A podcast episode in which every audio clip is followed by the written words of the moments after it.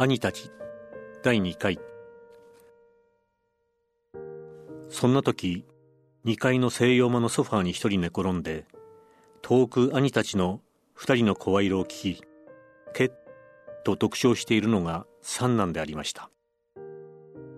この兄は美術学校に入っていたのですが体が弱いのであまり塑像の方へは精を出さず小説に夢中になっておりました。文学の友達もたくさんあってその友人たちと十字街という同人雑誌を発行しご自身はその表紙の絵を描いたりまたたまには苦笑に終わるなどという単細の小説を書いて発表したりしていました。兄や姉たちはひどい名前だと言って並行し笑っていました。ローマ字でもって印刷した名刺を作らせ少し気取って私にも一枚くださいましたが読んでみると「リーチ梅川」となっているので私までヒヤッとして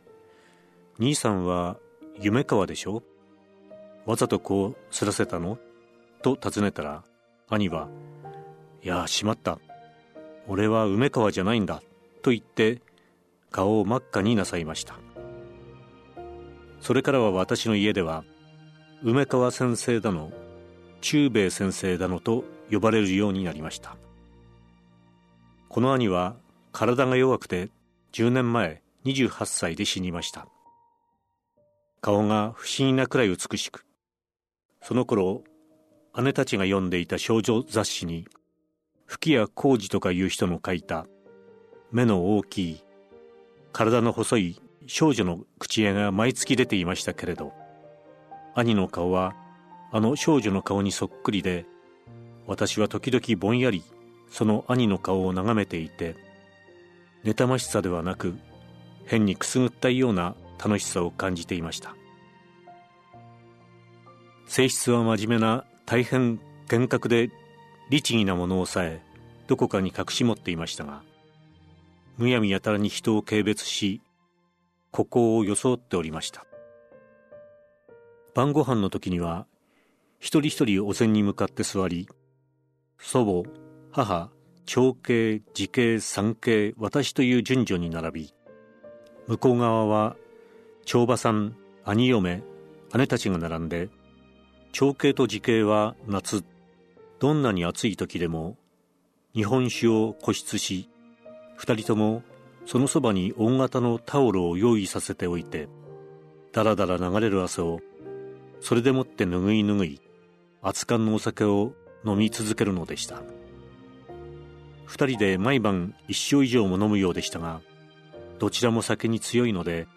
座の乱れるようなことは一度もありませんでした。三家は決してそのお仲間に加わらず知らんふりして自分の席に座って凝ったグラスにブドウ酒を一人で注いでさっと飲み干しそれから大急ぎでご飯を済ましてごゆっくり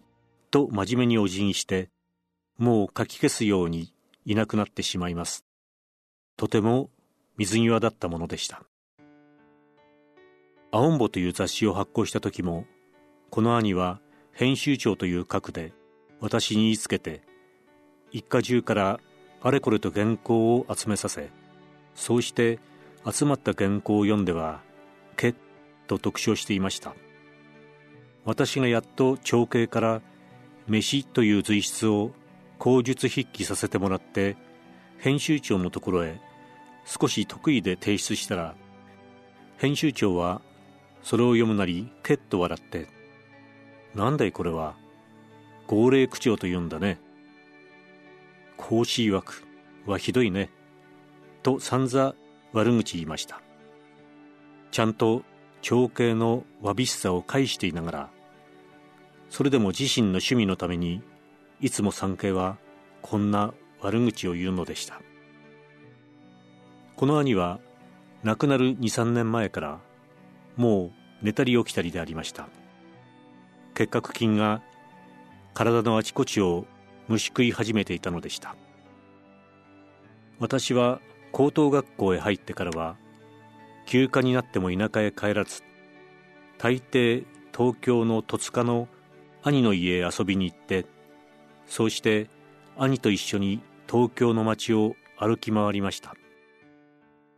兄は随分嘘をつきました。銀座を歩きながら「あ菊池寛だ」と小さく叫んで太ったおじいさんを指さします。とても真面目な顔してそう言うのですから私も信じないわけにはいかなかったのです。兄の所蔵の「感情装飾」という川端康成氏の短編集の扉には夢川リーチ様著者と毛筆で書かれてあってそれは兄が伊豆かどこかの温泉宿で川端さんと知り合いになりその時川端さんからいただいた本だということになっていたのですが本当であってくれたらいいと思います。けれども私が川端さんからいただいているお手紙の字体とそれから思い出の中の夢川リーチ様著者という字体とは少し違うようにも思われるのです。兄はいつでも無邪気に人を担ぎます。全く油断ができないのです。ミスティフィカシオンがフランスのプレッシュたちのお道楽の一つであったそうですから兄にもやっぱりこのミスティフィカシオン神秘捏造の悪癖が争われなかったのであろうと思います。